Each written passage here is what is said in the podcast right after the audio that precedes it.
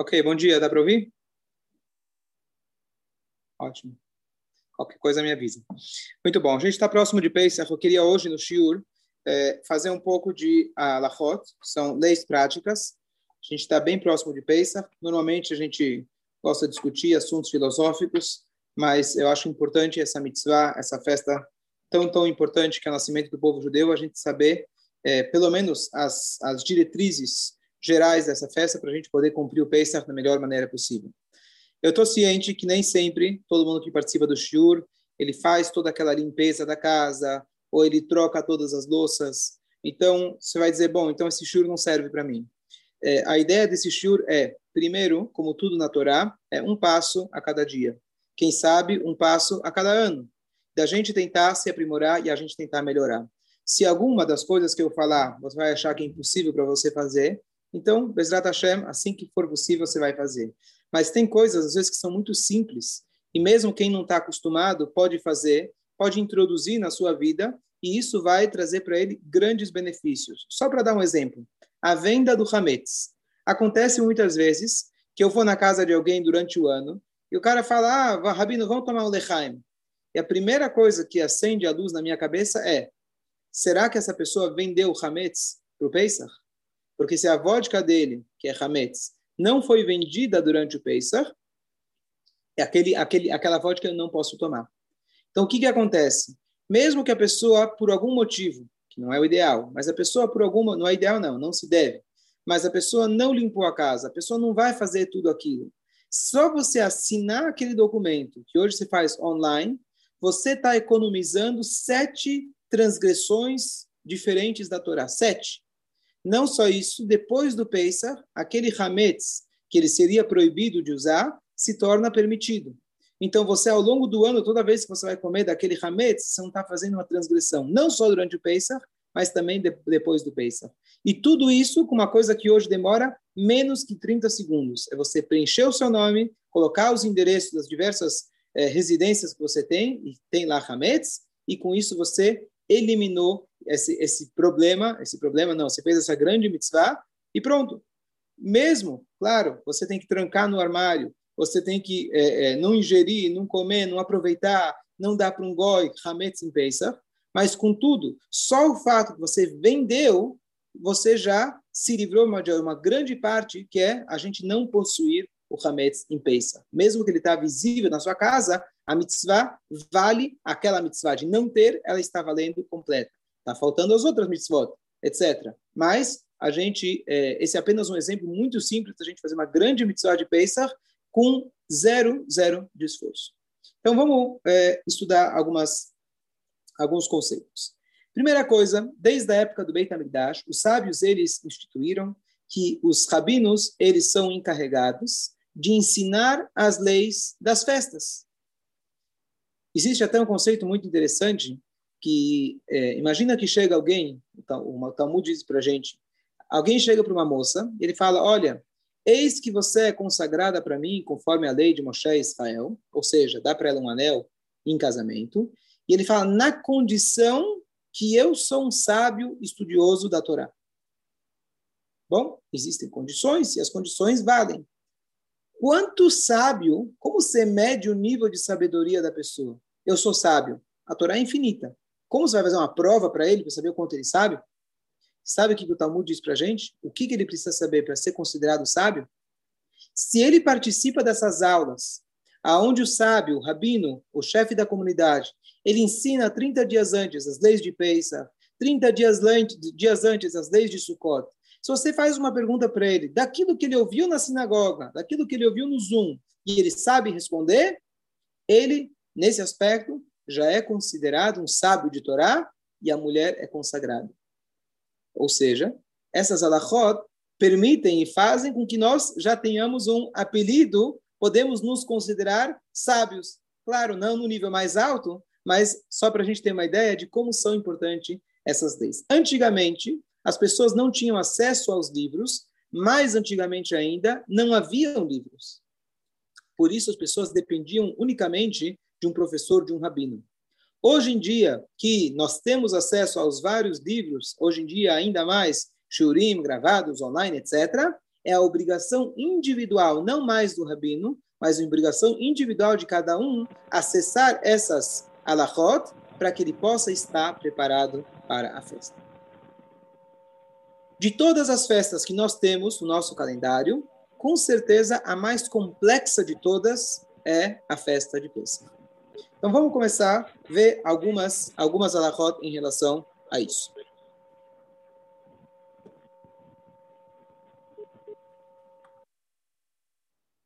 Primeira coisa, uma, uma, uma, regra muito fácil e muito importante. Nós temos sempre a mitzvah de dar tzedakah.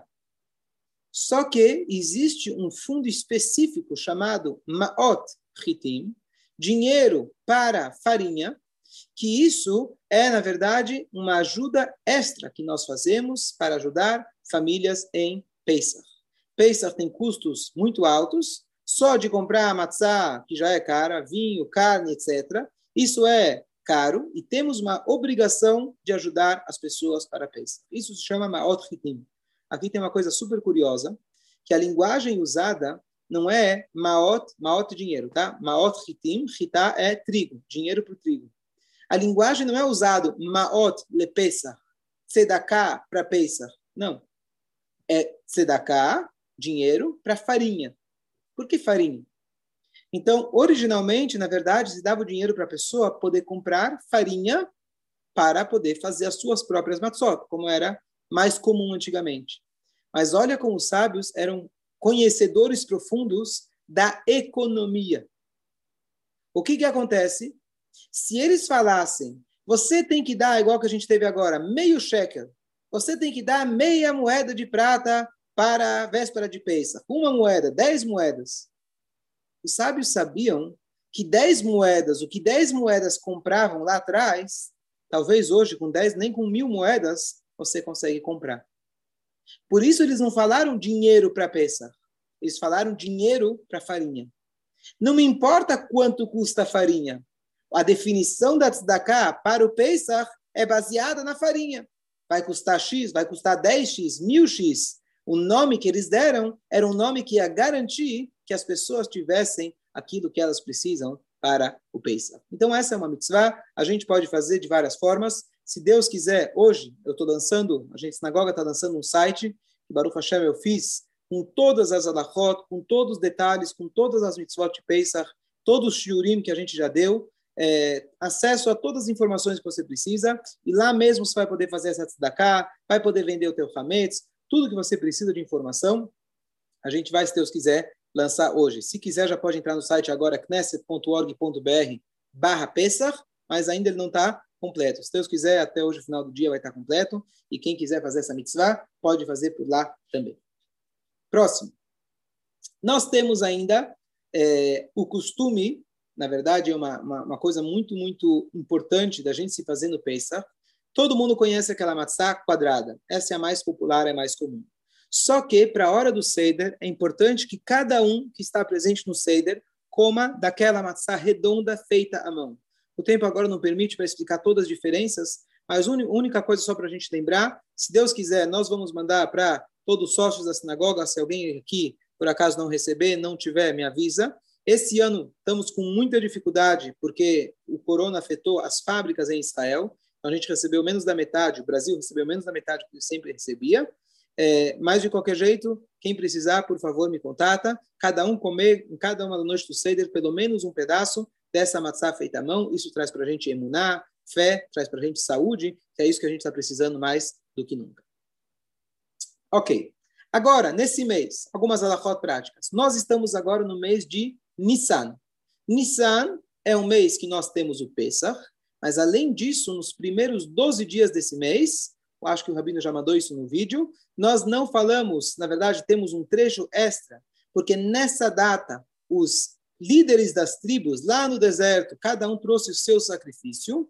E o resumo disso é o seguinte: nós não falamos súplicas, o cemitério de São Paulo está fechado ao longo de todo esse mês. Então, esse é o resumo prático para a gente. Existem diferenças nas rezas, que a gente não faz takanun, omite alguns trechos, mas o resumo é esse. E ao longo dos 12 primeiros dias, nós temos um trecho extra que a gente faz a leitura, descrevendo aquilo que os é, é, que os é, líderes das tribos trouxeram como sacrifícios. Próximo ponto. Dúvidas? Se alguém tiver uma dúvida, é só levantar a mão, e eu, senão eu vou continuar. Nessa, nesse mês, o que acontece no hemisfério norte, nós sabemos que Pesach ele sempre tem que coincidir com a primavera.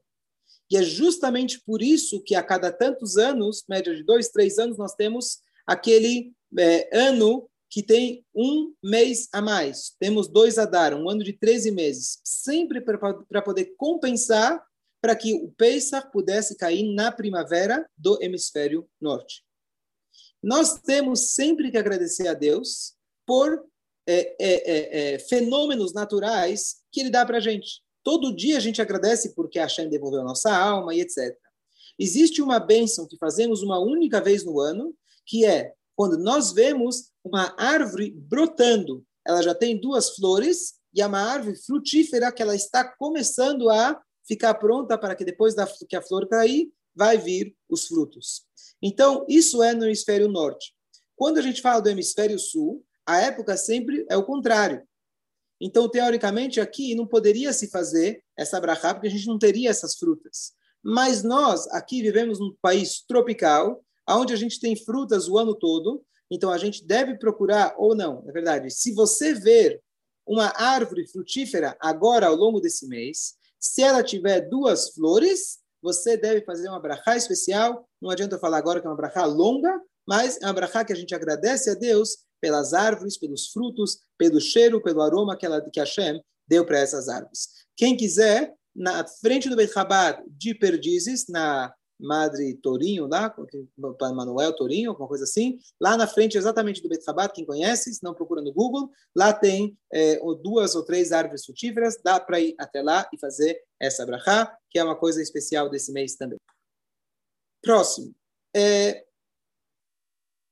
o, o Shabat, véspera de Pesach, que esse ano ele vai coincidir junto com o próprio Pesach, e esse ano vai ter alguns destaques, algumas leis bem diferentes dos outros anos. Isso também está no site para avisar. Mas o Shabat anterior a Pesach, independente se ele cai junto com Pesach, se ele cai logo antes do Pesach ou uma semana antes de Pesach, esse Shabat tem um nome especial e ele chama o Grande Shabat. Shabat Hagadol. Por que, que ele é o Shabat Hagadol? Então, um motivo é que no ano que Deus tirou o povo do Egito, no dia 10 do mês de Nissan, nós saímos no dia, o Pesach dia 14, no dia 14 à noite, já é o 15, é quando a gente saiu do Egito. No dia 14 foi quando fizeram o sacrifício pascal. E no 14 à noite eles comeram no sacrifício. Então, no dia 10, Deus ele fala para a gente na Torá que os judeus tinham que pegar o carneiro e já prender eles com uma corda na, no pé da cama.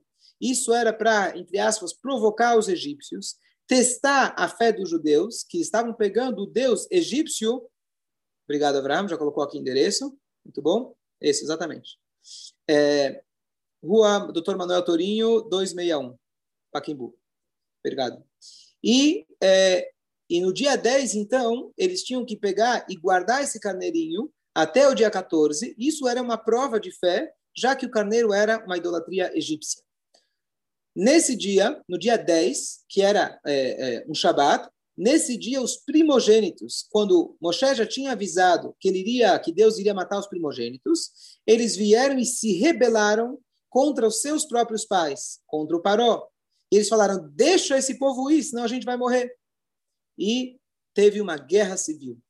E aqui, essa guerra civil, nós comemoramos. Não pela morte deles, mas esse número um foi o primeiro, talvez, ponto da nossa libertação já era quando teve uma guerra civil entre os próprios egípcios, que eles quiseram nos libertar, alguns deles, e muitos deles morreram, isso já era o primeiro ponto da nossa libertação.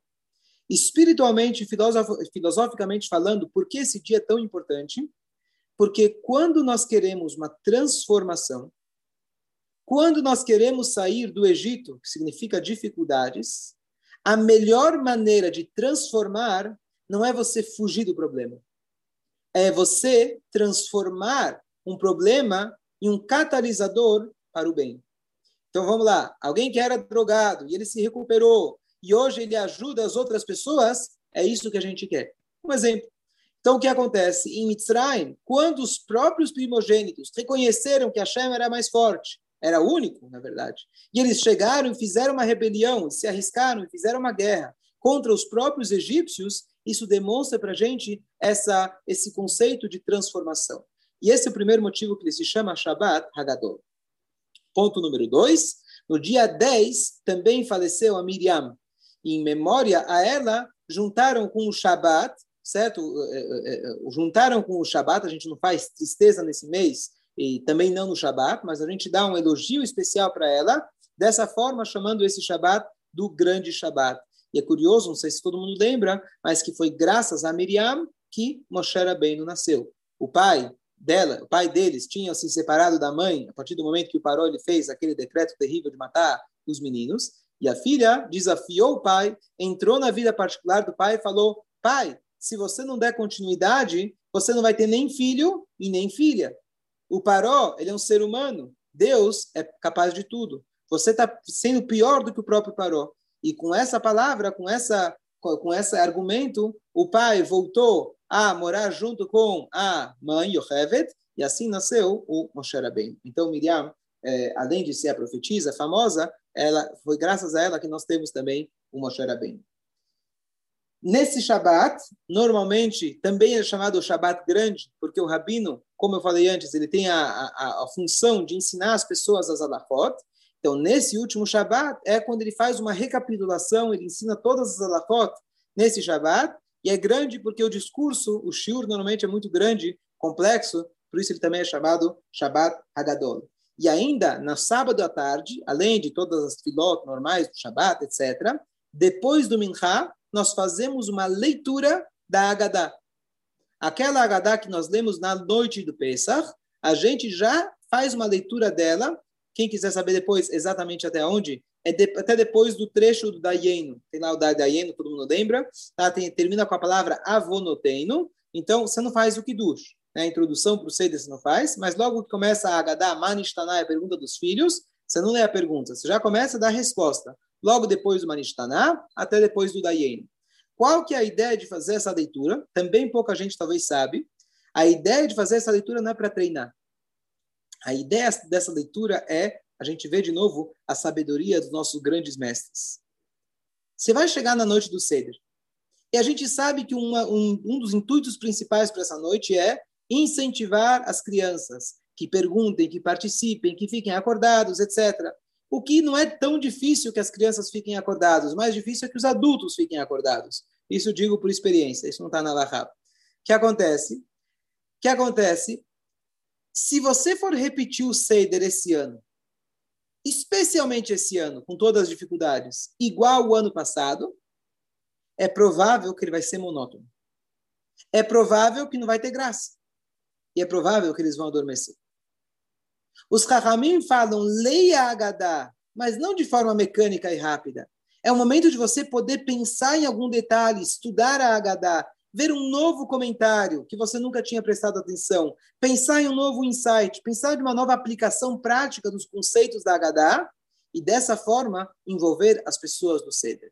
Então essa é a ideia do Shabat anterior, é a gente se preparar não lendo Haggadah como é, é, é, um, um escanear Haggadah, e sim a gente estudar Haggadah para a gente poder lembrar, pensar, estudar e poder fazer com que o nosso Seder seja mais interativo, que ele seja mais é, com muito mais significado, para que todos possam participar e principalmente sentir que o Pesach esse ano é uma nova libertação. A gente está crescendo e saindo de novos, de novas dificuldades, para que a gente possa cada vez pular mais, como diz a palavra Pesach, e atingir níveis cada vez mais altos. Eu estou continuando. Se alguém tiver dúvidas, levanta a mão. Ok. Ao longo desse mês, tá. Agora vamos passar para a, a parte mais séria, mais importante é, e relevante do Pesach. A parte mais séria do Pesach é nós temos a mitzvah de comer matzah, a gente vai falar disso depois, temos o Seder, a mitzvah dos quatro copos, o Maror, a Kiarai, etc. Mas, em primeiro lugar, a mitzvah, digamos assim, de maior peso na Torá, não sei se dá para falar que é maior peso, temos a mitzvah de contar para os filhos, que é de peso tão importante, mas temos a mitzvah mais severa que a mitzvah da gente não possuir, não comer, não aproveitar de qualquer hametz. Então vamos falar rapidamente sobre essa mitzvah, que é tão importante? Você tem ao longo da Torá sete vezes, pelo menos, é, mitzvot diferentes relacionadas a isso, ao que você não pode ter, o que você não pode possuir, etc. Qual que é a ideia? Hametz. Hametz as pessoas traduzem como fermento. Está errado. Fermento não é hametz. Hametz é os cinco cereais em estado que eles passaram por uma fermentação. Então, vamos ver se eu lembro cinco. Trigo, cevada, espelta, é, trigo serraceno, se não me engano. Se alguém puder falar os, os cinco. É que nos, aveia é um deles. É, depois eu lembro o outro. Ok. O que acontece? Quando eu misturo farinha com água, ele começa a fermentar. Se passa 18 minutos, ele fermentou e virou hametz. A farinha que nós temos no Brasil, ela é hametz. Por quê? Porque no processo ela é misturada com água. Então ela é 100% hametz. Só farinha ela já é hametz. Mas, só para a gente entender, é o contato do grão, o contato da farinha do grão, é, ou o próprio grão, trigo, cevada, aveia, centeio, espelta, acho. Acho não é uma delas, tá? Perfeito, escolher. Muito bom. Trigo, cevada, aveia, centeio e espelta. Perfeito, tá certíssimo. Então, desses cereais, isso quando eles entram em contato com água e passa 18 minutos sem você manusear ele e você colocar e terminar o processo colocando ele no forno, que uma vez que você coloca no forno, termina o processo de fermentação, isso são, isso é chamado o hametz. Depois temos outras coisas que a gente não come em Pesach, etc. Mas esse é o hametz original. Na prática, o que é hametz hoje em dia para nós? Então a regra é muito simples. Não é fácil, mas é simples. Tudo que não foi feito especificamente kasher le Pesach, que não foi verificado se kasher le Pesach, é hametz. Então a tua pergunta não é será que isso é hametz? Não. A pergunta deve ser: será que isso é kasher de peça? Essa é a pergunta. Até água com gás da Shinkariol, ela não pode ser usada em peça. Não sei se é por causa que eles usam na mesma fábrica da cerveja, alguma coisa assim, nas mesmas máquinas, mas só para a gente ter uma ideia até que ponto chega. Até uma água com gás, ela pode ser considerada hametz. Então, a maneira da gente saber o que, que eu posso comer, ingerir em Pesach, é, eu vou, vai ter no site também, tem listas, igual que temos durante o ano, listas de coisas que você pode comprar em qualquer supermercado, que são caixa de peça, porque já foram verificadas. Sei lá, por exemplo, água minalba com gás, água normal, você pode comprar, etc. Então, você tem essas listas, e além disso, você tem nos estabelecimentos kasher produtos que são industrializados. Esses produtos industrializados, que foram preparados para Pesach especificamente, essa fábrica foi limpa, foi cacherizada especificamente para Pesach. A única coisa que para a gente aqui no Brasil, esses produtos é, vêm de fora. Então, eles são muito caros. Quando alguém chega e fala Pesach é muito caro, não é caro. Ele é caro se você fizer questão de comprar esses produtos especificamente. Muitos têm o rigor de não comprar produtos, isso é um rigor, tá? Só um rigor. Se você for na loja comprar o que é caixa da prensa, está 100%. Mas aqueles que têm um rigor de não comprar coisas industrializadas, você vai ter uma, uma semana detox. Você vai ter uma semana que você vai comprar, comprar tudo fresco. Frutas, legumes, peixe, carne, kasher, etc. Peixe kasher, tudo fresco. E com isso você não comprou nada industrializado e aí você não tem aqueles custos exorbitantes que a pessoa fala que os produtos de Pesach são tão caros, dez vezes mais caros. Isso é por causa da questão da importação. O próprio Pesach é pelo contrário. Você compra as coisas cruas, compra as coisas inteiras, compra as coisas originais e você consegue fazer um Pesach maravilhoso. Ok? Portanto, tudo aquilo que não foi feito para Pesach, não somente que a gente não deve usar ou se alimentar, nós temos a proibição de balierae, Balierae, a Torá fala para a gente, você não deve sequer ver. Ou seja, se eu tenho comida ou mesmo louça que eu uso durante o ano, toda essa comida eu tenho que ou guardar num quarto, se ela não é perecível, e eu tranco esse quarto e assinando aquela declaração para o goi, eu já, não, já aquilo já não é mais meu, ou eu termino com aquilo antes de Pesach, acabo de comer, jogo no lixo, dou, etc. Se estragou, né? não vai jogar no lixo à toa. E com isso eu não devo ter esse hametz em Pesach. Então, tudo que eu uso durante o ano, eu tenho que ou isolar, ou eu tenho que literalmente me livrar disso é, antes do Pesach. Essa é a grande mitzvah e o que dá trabalho é um trabalho, um trabalho gostoso, um trabalho judaico, um trabalho, um suor de mitzvah, Mas o que dá trabalho no Pesach é realmente essa troca. Você se livrar de todos os hametz e você limpar a casa, cacherizar, que isso é um outro assunto, não vou entrar agora, mas cacherizar, etc., para você poder usar agora alimentos unicamente para Pesach. Dúvidas? Hoje vamos terminar por aqui, tem muita coisa ainda de Pesach, mas se Deus quiser, o mais importante é que a gente tenha um Pesach kasher, Pesach, que a gente tem que Por isso a gente deseja, inclusive, nas nossas outras festas a gente não deseja kasher, porque é óbvio que é kasher. Para que o Pesach seja kasher, exige muito mais esforço, muito mais empenho, e além disso, uma brachá especial. Porque às vezes, por mais que a gente procura e tenta se livrar, às vezes sobrou alguma coisa, a gente pode confundir alguma coisa, e por isso nosso desejo, nossa brachá é sempre que a Hashem ajude para que ele possa ser realmente kasher. E aí sim que seja realmente sameach, seja muito alegre, que isso é tão importante, uma mitzvah, a gente estar alegre nessa festa. Muito bom. Tudo de bom? Até amanhã.